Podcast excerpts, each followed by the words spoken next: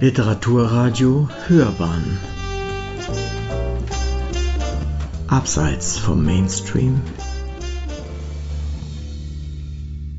Herzlich willkommen, meine Damen und Herren, zu Hörbahn on Stage. Heute mit der wunderbaren Antonia Günther-Freitag und ihrem Roman Die Lüge von Imagine Manor. Ah, Antonia wird zuerst lesen und dann gibt es ein kleines Interview. Antonia, die Bühne ist dir. Dankeschön, vielen Dank, dass ich heute da sein darf. Ich fange mal von vorne an, von der Lüge von der Imaging Manor. Der Wappenspruch der irischen McShees heißt To seek the truth, die Wahrheit suchen. Und wer dem folgt und ein Familiengeheimnis lüften will, lebt gefährlich. Ich lade Sie ein, gefährlich zu leben. Yolanda Boll, meiner Protagonistin, traut ihren Augen nicht, als sie das Testament ihres totgeglaubten Vaters in Händen hält. Sie erbt Imaging Manor, ein Herrenhaus mit dazugehörigem Gestüt im hohen Norden Irlands. Um herauszufinden, warum ihre Mutter die Existenz ihres Vaters verschwiegen hat, reist sie nach Irland und nimmt ihr Erbe an. Doch die Nachforschungen gestalten sich schwierig, da jeder etwas zu verschweigen scheint. Auf der Suche nach der Wahrheit und sich selbst stößt sie auf eine Reihe von Lügen, die seit Jahrzehnten um den Besitz ihrer Familie geworben wurden. Doch wird sie auch Antworten auf die Frage finden, warum ihre Mutter geschwiegen hat? Ich beginne bei Kapitel 1. Wir sind jetzt in Irland, in dem Dörfchen Imaging und man erwartet Yolanda. Mrs. Agatha Green, die nie geheiratet, aber schon als junge Frau auf den Titel Mrs. bestanden hatte, schneuzte sich in einer Lautstärke, dass Sienna, die neben ihr stand, zusammenzuckte. Und jetzt geht das Ganze wieder von vorne los. Luke ist verschwunden, Pharrell sagt sowieso nie etwas und du bist mir auch keine Hilfe. Iana pustete eine rote Strähne aus dem Gesicht, die ihr widerspenstiger Wuschelkopf sofort zurückschickte, und nahm Agatha in den Arm. Reg dich nicht auf. Du wirst sehen, alles wendet sich zum Guten. JJ war schon immer ein Geheimniskrämer. Das ist nichts Neues. Ich bin mir sicher, seine Tochter wird die Dinge zurechtrücken. Agatha machte sich frei und schob das Kuchentablett gerade, das genau ausgerichtet auf der Kirchenbank stand.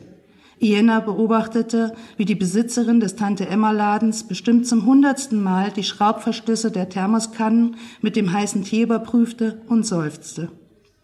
Sie war die Jüngste, die sich dieser Kilting-Gruppe angeschlossen hatte, und so langsam fragte Jenna sich, ob sie nicht lieber ihrer Mutter gegenüber mehr Widerstand hätte aufbringen sollen. Agatha und sie waren die Vorhut von insgesamt vier Damen, die Pfarrer Gibson hatte erweichen können. Sein Steinway-Flügel, Gibsons ganzer Stolz, sollte eine passende Killdecke bekommen.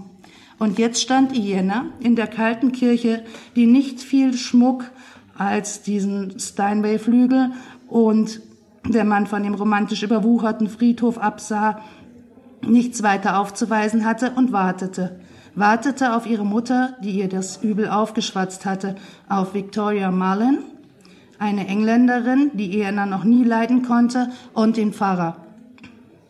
Sie hörte, wie sich die schwere Kirchentür öffnete und stellte ihr Handy ab. Nicht auszumalen, wie die alten Damen über sie herfallen würden, sollte es während der Versammlung klingeln. Victoria Mullen, die Frau des ansässigen Arztes, hielt dem Pfarrer die Tür auf. Fehlte nur noch ihre Mutter, um das Gruselkabinett zu vervollständigen. Jena schwor sich, dass sie zwar die einzelnen Teile des Kills anfertigen, das Zusammennähen aber den rüstigen Damen überlassen würde.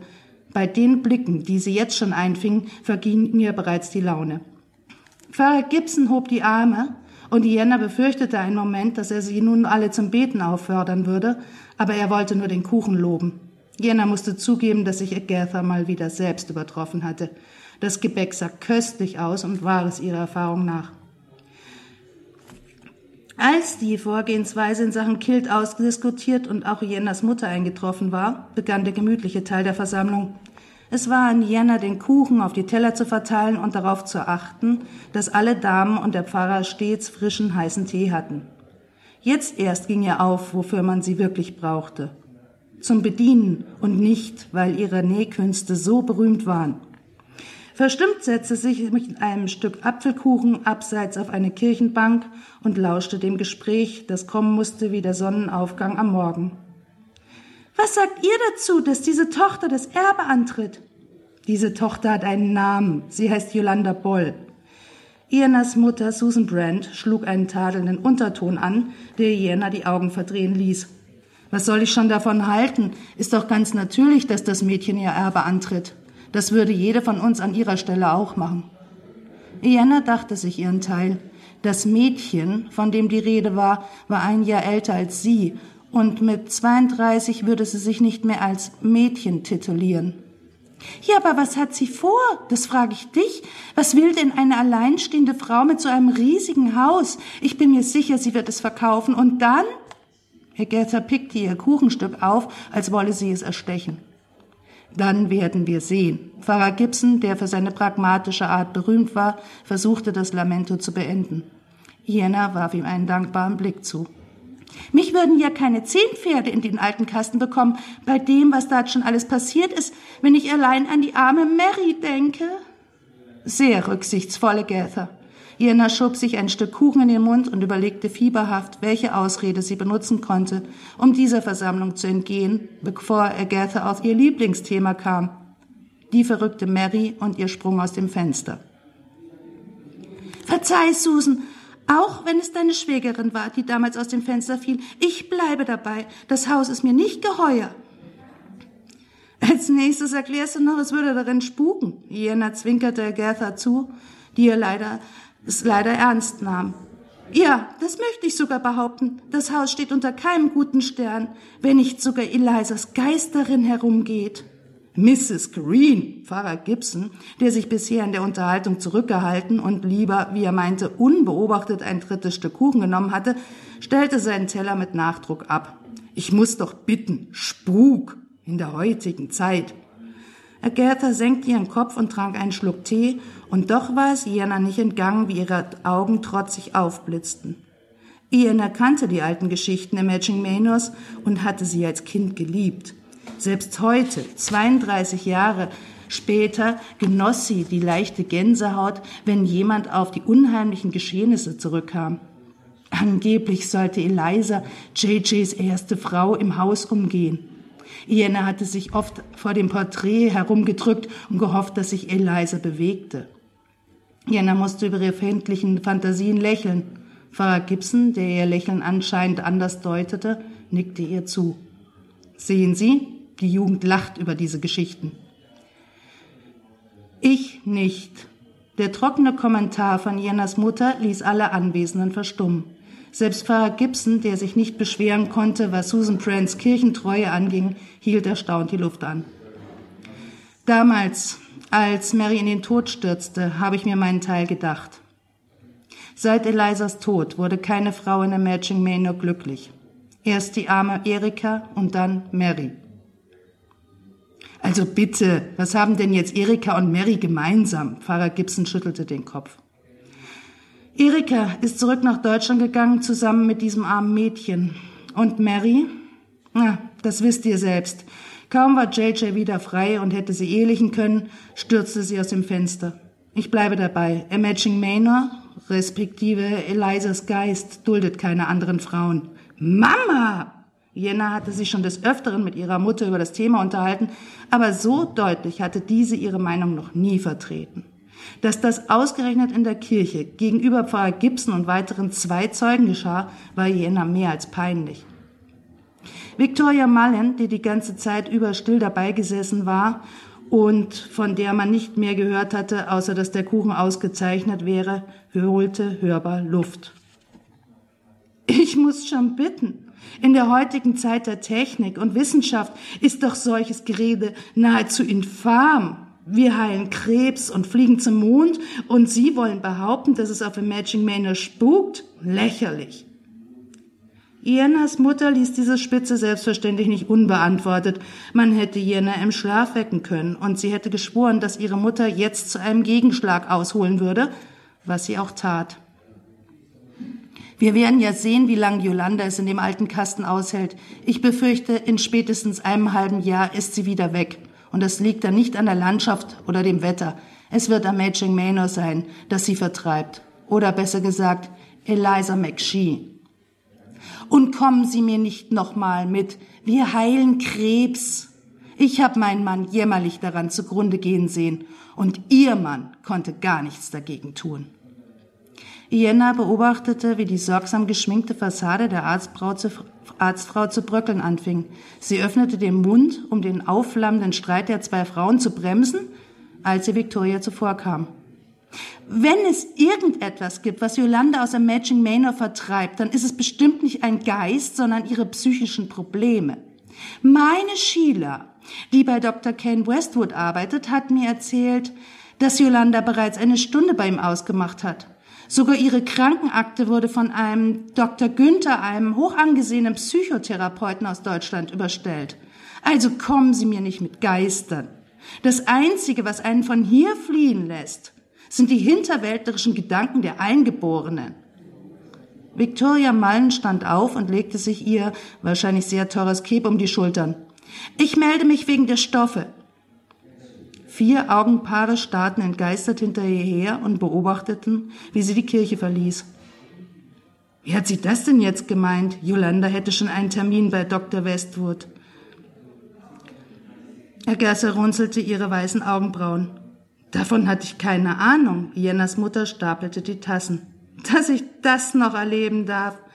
Jenna legte ihrer Mutter eine Hand auf die Schulter und grinste sie breit an.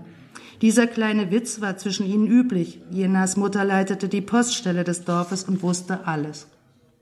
Pfarrer Gibson ließ sich von Jenna auf die Beine helfen. Er ging schon auf die 90 zu und seine Knie waren vom vielen Beten ruiniert. Ich möchte Sie bitten, dass dieses Gespräch vertraulich bleibt. Schlimm genug, dass sich Mrs. Marlin nicht an das Arztgeheimnis gehalten hat. Selbstverständlich antworteten alle Frauen wie aus einem Mund. Kapitel 2 Yolanda Yolanda trat an die frische Luft, die ihr kühl und feucht entgegenschlug, und zog ihren Windbreaker aus. Sie war bei dem Gespräch mit dem Tankwart in Schwitzen gekommen und schob den Gedanken, dass dieser bereits wusste, wer sie war, zur Seite. Sie war noch zu weit entfernt von ihrem Ziel und keiner erwartete sie. Sie startete den Wagen und fuhr auf die Strecke, die ihr der Tankwart beschrieben hatte. Es kam ihr alles merkwürdig surreal vor. Wahrscheinlich, so machte sie sich klar, lag es an ihrer Übermüdung und der gleichzeitigen Aufregung, die sie überkommen hatte, seitdem sie sich auf irischem Boden befand. Die Nacht auf der Fähre war schlaflos an ihr vorübergezogen und sie hatte sie an Deck verbracht, den dunklen Horizont vor Augen. Die Strecke von Dublin nach Donegal war nicht schwierig zu finden gewesen. Sie hatte ihre Straßenkarten nicht bemühen müssen doch jetzt, als sie von der Autobahn runter und auf die kleineren Landstraßen kam, wurde es schwierig. Die Ausschilderung war teilweise noch auf Gälisch, wenn es überhaupt eine gab. Der Tankwart hatte ihr netterweise mit einem Blick auf ihr Nummernschild so genau wie möglich erklärt, wie sie nach Amaging Manor kam. Sie war hundemüde und aufgeregt wie ein Kind an Weihnachten. Ihre feuchten Hände krampften sich ums Lenkrad.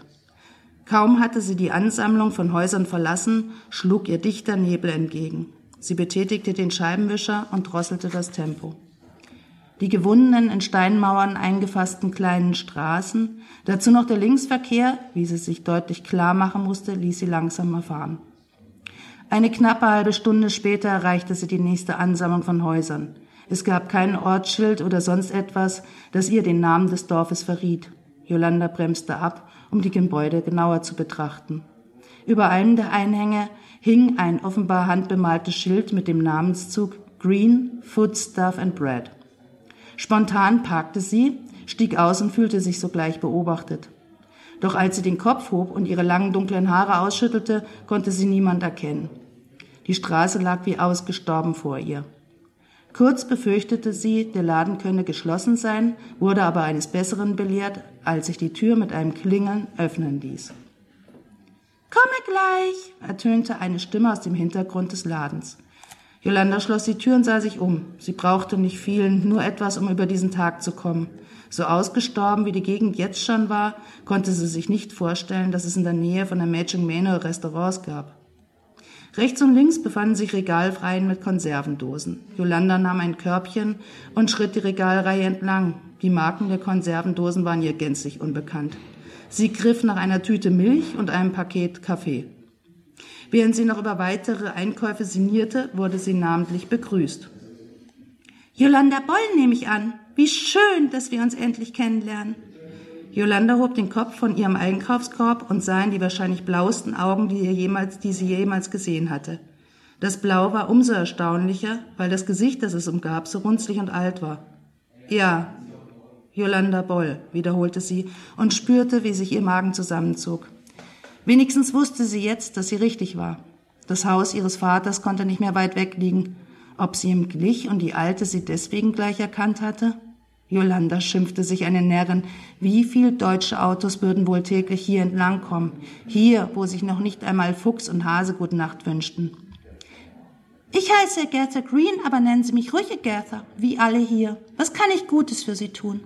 Wachsame Augen musterten sie, neugierig, nicht unfreundlich.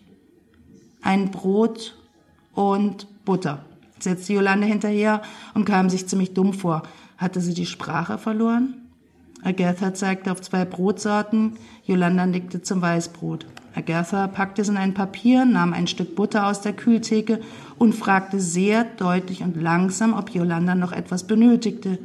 Käse vielleicht oder Wurst? Yolanda wunderte sich.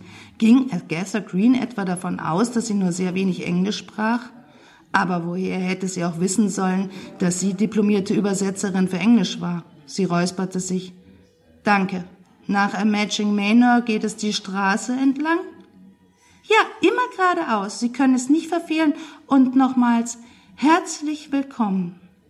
Yolanda brachte ein halbwegs anständiges Lächeln zu Wege, bevor sie aus dem Laden floh. Jetzt war es passiert. Jetzt wussten alle, dass sie kam. Sie hatte den zweiten Schritt gemacht. Wohin sie der dritte führen würde, blieb abzuwarten. Als sie das kleine Dörfchen verließ, atmete Yolanda tief durch. Zu der Nervosität, die sie bereits den ganzen Morgen verspürt hatte, war ein Vibrieren in ihren Körper gekommen, das sie nicht unterdrücken konnte. Es hatte ihre Wirbelsäule erfasst und breitete sich in den angespannten Nervenenden aus. Sie hielt das Lenkrad des Audis fest umklammert als nötig. Erneut umschloss Nebel ihr Auto. Sie blickte sich um, konnte aber kaum etwas erkennen. Sie ließ das Wagenfenster runter und sog die feuchte Luft tief in ihre Lungen. Yolanda wusste, dass sie sich in der Nähe des Meeres befand, und in diesem Augenblick war es ihr, als könne sie es riechen. Die kühlen Nebelschwaden vermischten sich mit dem würzigen Geruch von Salz und Algen. Sie war so angespannt, dass sie das Radio abstellte. Erneut atmete sie zu schnell und zwang sich zum Durchatmen. Die Scheinwerfer ihres Autos fraßen sich den Weg durch den Nebel, stückweise, meterweise. Dumpfe Stille, die nur vom Motorgeräusch unterbrochen wurde, breitete sich im Wageninneren aus. Sie war wie in Watte gefangen. Nichts hatte Jolande auf das vorbereitet, auf das sie nach der nächsten Kurve stieß. Der dunkle Umriss, der aus dem Nebel trat, ließ sie unvermittelt auf die Bremse steigen. Sie hatte ein großes Haus erwartet, kein Schloss. Wieder riss der Nebel für einen Moment auf, eine Böe rüttelte an Wagen. Jolanda bemerkte es nicht. Unfähig, irgendetwas anderes zu tun, starrte sie auf das Anwesen, das fein, scheinbar feindlich zurückstarrte. Eine Erinnerung schien sich in ihr zu lösen. Ein kleiner Riss in der sorgsam verputzten Wand, die sie aufgebaut hatte. Sie kannte das Haus. Sie kannte es aus ihren Träumen, Träumen, von denen sie noch nicht mal ihrem Psychotherapeuten erzählt hatte. Sie hatte keinen Sinn darin gesehen, sie ihm anzuvertrauen. Jolandas Gedanken wirbelten durcheinander wie die Böen, die vom Meer herüberwehten und den Nebel teilten. Sie dachte an Dr. Günder in München, fragte sich, was er in dieser Situation raten würde, stellte sich seine ruhige Stimme vor, legte den ersten Gang ein und fuhr langsam auf Imaging Manor zu. Das Anwesen wurde wieder vom Nebel verschluckt, und doch schien es greifbar. Eine Weggabelung ließ Jolanda abbremsen. Welchen Weg sollte sie nehmen? Nun, welchen Weg soll sie nehmen und wird sie auf die Wahrheit und die gesamten Lügengeschichten und die Intrigen, die sich um dieses Haus spannen, kommen und wie wir doch hoffen, es auch überleben. Vielen Dank fürs Zuhören.